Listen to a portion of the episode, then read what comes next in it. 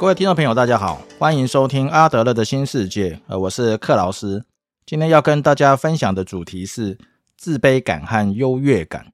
那么阿德勒提到，哦，推动人类进步的动力，哦，就是每个人生下来就有的自卑感。那有的人勇于面对这些自卑感，而发展出各种突破困难的能力，为自己、家人以及社会带来贡献。那有的人呢，则选择逃避和变成自卑情节，哦，或者是发展出各种不适当的优越感，哦，长期下来啊，不但对自己无益，哦，也会有可能会危害社会。那么为什么会有这样的差别呢？以下就开始分享今天的主题。哦，第一部分，自卑感，哦，追求超越的原动力。哦，首先我们先来看一下什么是自卑感。那么阿德勒就提到说，自卑感并不是一种异常的感受。哦，它是推动人类进步的动力。那首先我们要了解的是，哦，每一个人都有程度不一的自卑感。哦，由于每个人幼年时期，哦，都曾经是最脆弱的婴儿，哦，都需要大人多年的照顾和保护，哦，才能获得成长。哦，所以人呢，一出生，哦，就能够感知到自己的弱小跟无助。哦，他必须要和另外的个体合作，哦，来求生存。哦，例如他需要和母亲合作。哦，才能在肚子饿的时候吃到东西。那么妈妈也需要跟婴儿合作哦，才能在了解适当的时候哦，做一些能够符合婴儿需求的事情。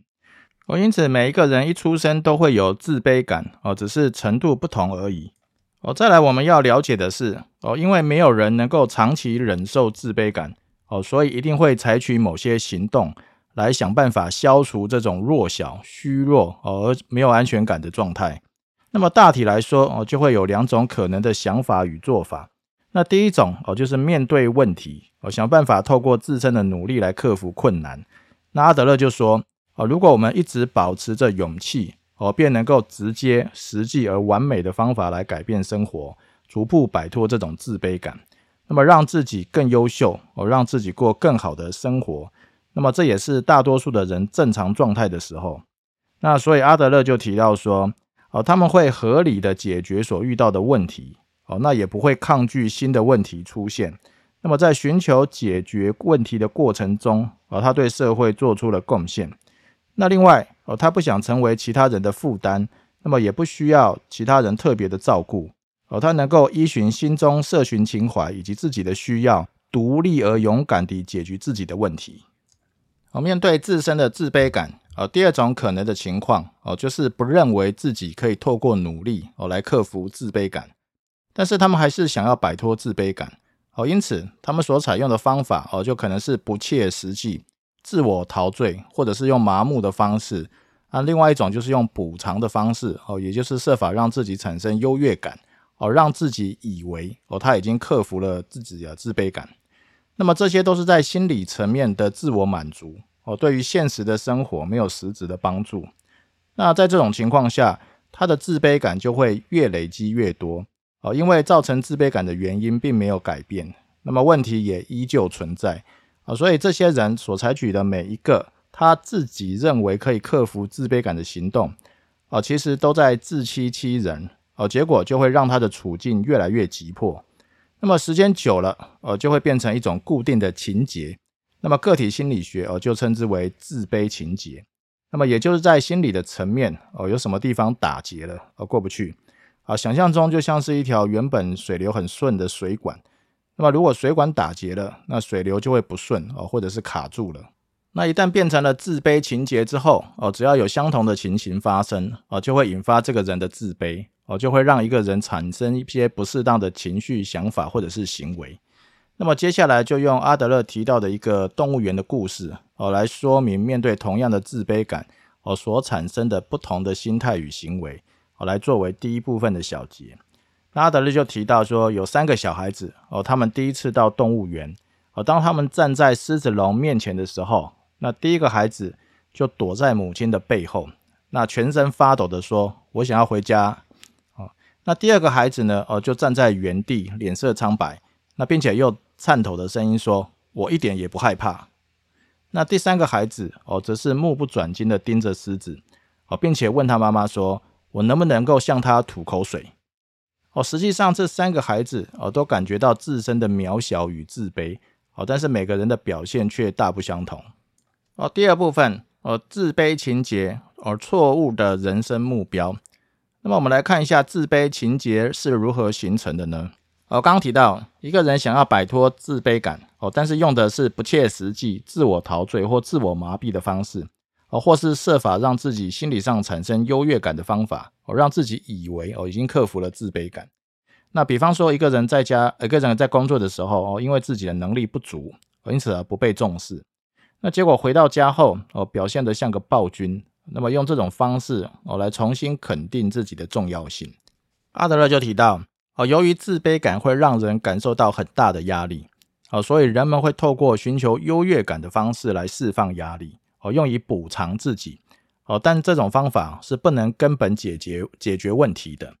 那相反的，哦，会让自己走向了生活无用的面向，哦，并且把真正需要解决的问题给掩盖了。那么，当上述这种情况持续发生，那因为造成自卑的原因并没有改变，哦，所以他的自卑感就会越累积越多，就会变成是一种固定的情节，我就称之为自卑情节。那么阿德勒就形容这种自卑情节哦，是精神生活中长久潜伏的暗流哦，所以表面上可能看不出来有什么问题，那么实际上问题却不断的累积，那么直到深陷暗流的时候，就可能难以脱身。哦，阿德勒就给自卑情节做了一个定义哦，他说，当一个人面临问题的时候，没有做好恰当的准备或者是应对哦，并且相信自己真的无法解决时。那自卑情节就出现了。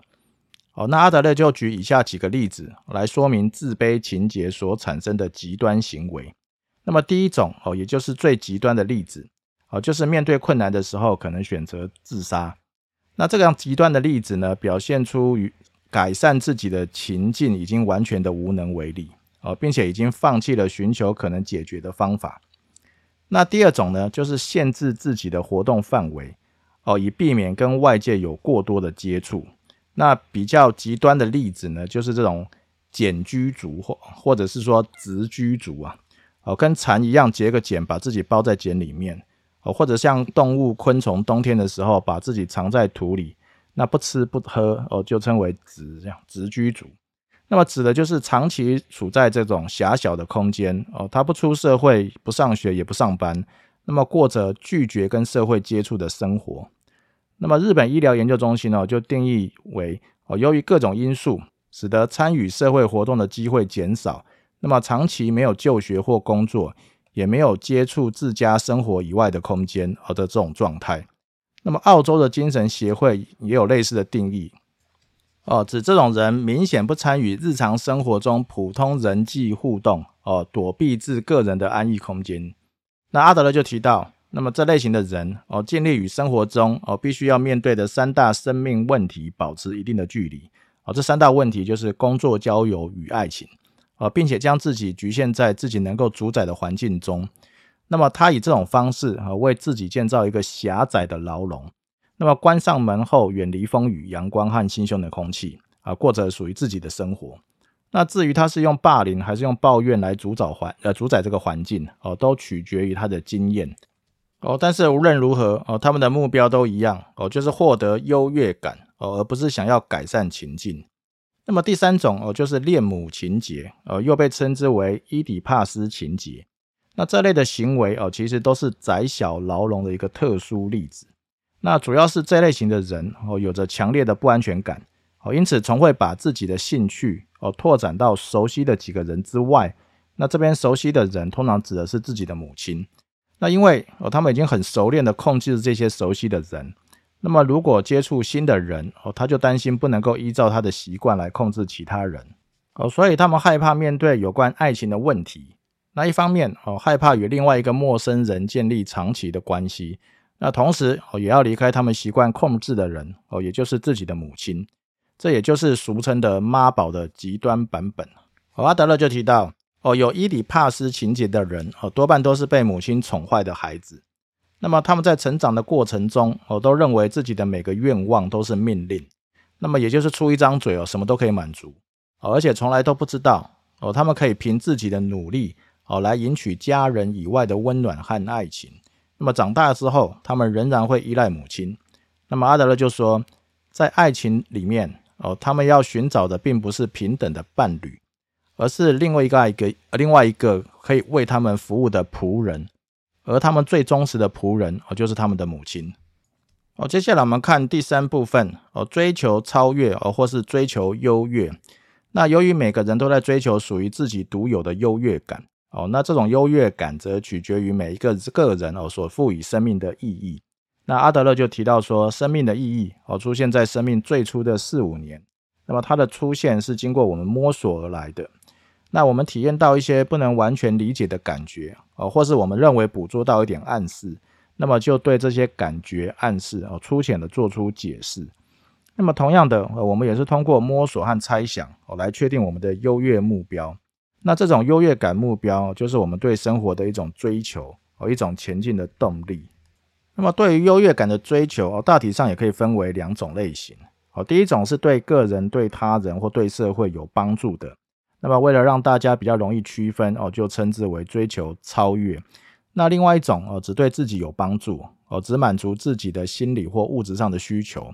那么对他人不但没有注意哦，而且肯而且可能产生损害的哦，就称之为追求优越。那阿德勒就提到说，由于没有人能够说得清楚一个人所追求的优越感到底是什么，但是呢，大家比较清楚的是他们的职业目标。阿德勒就用职业来跟大家说明哦，追求超越跟追求优越的差别。第一个例子是梦想当医生哦，例如有一个人梦想成为一名医生啊，那我们都知道哦，医生具备许多专业的素养哦，不但要有医学的专业知识，而且要有一颗仁慈的心。那么要怎么知道医生这个职业哦，是一个人真正想要从事的职业哦，也就是他想追求的超越，还是用来补偿自卑感的一种方法？哦，也都也就是他想要追求的只是优越呢？那我们要看的哦，就是这个人是否更善于关心他人。那另外哦，也可以从他幼年的时候回忆哦来猜测。而例如阿德勒就发现哦，很多医生在小的时候就已经面对过死亡，那么死亡给他们留下深刻的印象。那他们以后的发展哦，就在于为自己和别人哦找到面对死亡时哦更安全的方法。哦，那第二个例子就是梦想当老师哦，那还有些人就是立志要当老师，但是当呃老师的水准呢也是参差不齐。那假设有一个老师哦有社群情怀很低的话，那么他做老师的优越感目标哦就有可能是为了控制比他地位低的人哦，他只有在跟一些比自己更弱小哦更没有经验的人相处时哦才会感到安全。那么有着高度社群情怀的老师哦会平等的对待他的学生。那么是真正的想要教育学生哦，并且为社会培养有用的人才。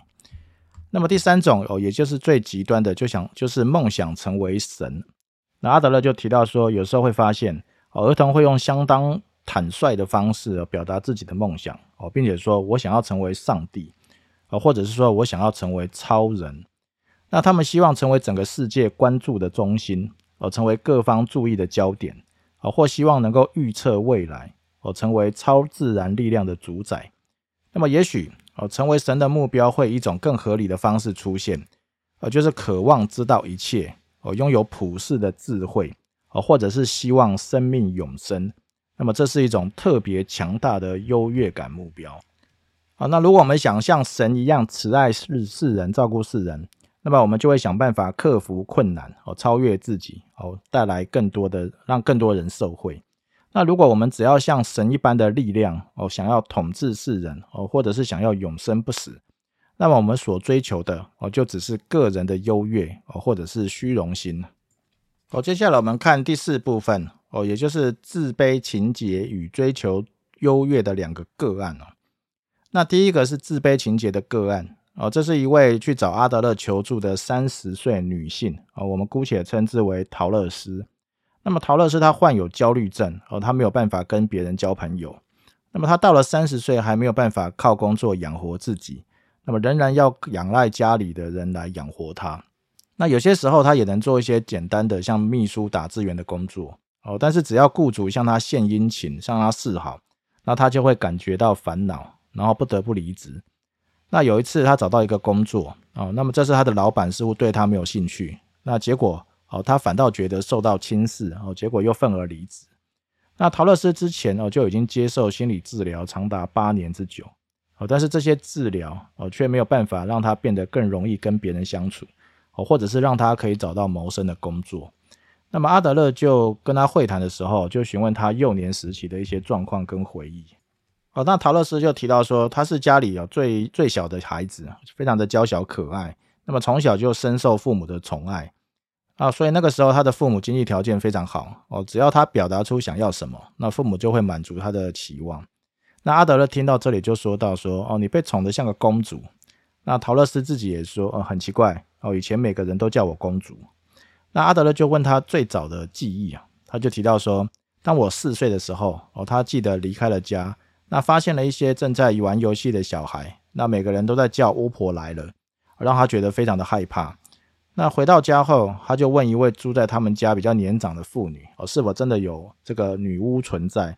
那这位年长的妇女就回答他说：“哦，是的，有那个女巫、盗贼跟强盗，哦，他们随时都会跟着你。”那从此之后，之后那个陶乐斯就非常的害怕，哦，被独自留在家里，并且哦，他在整个生命风格中都表达了他这类的恐惧。哦，那么他的恐惧就是哦，他觉得自己还不够强大到足以离开家。哦，所以家里面的人必须在各方面支持他、照顾他、保护他。那陶乐斯另外一段的早期记忆哦，就提到说，我有一位男的钢琴老师，那有一天他想要亲我，那我停止了弹琴哦，并且跑去告诉他的母亲。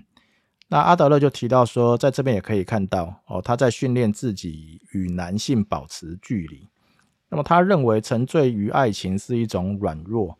那么陶乐斯的优越感目标哦，是我绝不能软弱，我绝不能暴露我的底细。那他，所以他才想躲开爱情跟相互依赖的关系哦。所以当有男生在工作场合向他示好时啊，他就会感到惊慌失措哦，他找不到任何出路，那就只能逃跑，就是离职。那当陶乐斯成年之后哦，不得不面对他这些问题的时候哦，这个时候他的父母已经相继过世哦，所以哦，他的他的路已经走到了尽头。那么这个时候，陶乐斯打算找他的亲戚来照顾他，哦，但是他跟别人相处的状况又不是非常理想。那么一段时候，一段时间之后啊，那亲戚就觉得非常的厌烦，哦，不想要再理他。哦，那这个时候，陶乐斯反而很生气的指责他们，哦，他告诉他这些亲戚们，哦，如果将他独自留在家里是非常危险的事情。那么就有亲戚哦，还是心软收留他。那么他就以这种方式，暂时延缓了孤苦伶仃的悲剧。那么阿德勒就认为哦，他在家族成员如果完全不理他的话，这个人一定会发疯。那阿德勒就推测哦，在陶乐斯的心里哦，应该会有这样的想象，说我不属于这个星球，而是属于另外一个。那我在那个星球呢是个公主哦，在这个贫瘠的地球不了解我，那么也不承认我的重要性。哦，套句现代的话来说，哦，陶乐斯就是个终极的妈宝。哦，另外一个啊，是一个追求优越，也就是有优越情节的个案哦。这是一个十六岁的女孩，那么我们姑且称之为艾米丽。那艾米丽从六七岁的时候就开始偷东西，那么从十二岁开始哦，就跟男孩子一起在外面过夜，不想回家。那么她两岁的时候，父母经过长期痛苦的争吵之后离婚了。那么之后她就被母亲带走，那一起跟住在外婆家。那外婆非常的宠爱她。那由于艾米丽在父母争吵的最激烈的时候出生哦，所以她的母亲一点也不喜欢这个女儿哦，所以母父母女之间的关系非常的紧张。那阿德勒找这个艾米丽谈话的时候，那艾米丽就说：“我并不是很喜欢偷东西，那我也不喜欢和男孩子混在一起。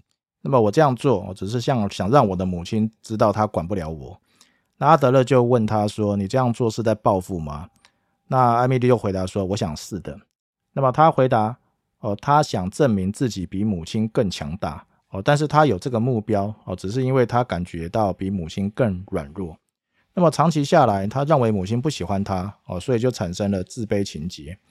那么他认为他能够呃处在优势地位的唯一的方法哦，就是制造麻烦。那么阿德勒就提到说，儿童如果有偷窃啊，或者是其他不良行为时哦，通常都是为了报复。”艾米丽又说了一个早期她的梦哦，她说她梦见说她在一家地下酒吧里，当我要出来的时候遇见了母亲，那父亲一会儿也过来了，那我要母亲把我藏起来哦，这样子父亲就不会看到我。那这表示艾米丽一直很害怕她的父亲哦，也一直在反抗着他。那么她的父亲常常惩罚她哦，因此她因为害怕惩罚，就被迫撒谎。那艾米丽有一个不喜欢她的母亲哦，让她想要使坏来报复她的母亲。那他同时有个严厉的父亲，那觉得父被父亲压制着。那只有通过伤害父亲哦，才能够感觉到胜利者的滋味。那阿德勒就提到哦，这里可以清楚的看出。那艾米丽她的自卑情节哦，以及如何转变成这种优越情节。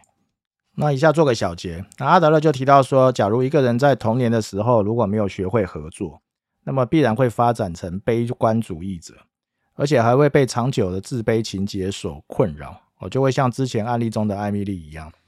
哦，即使具备良好合作能力的人，哦，也难免会在生活中遇到各式各样的问题。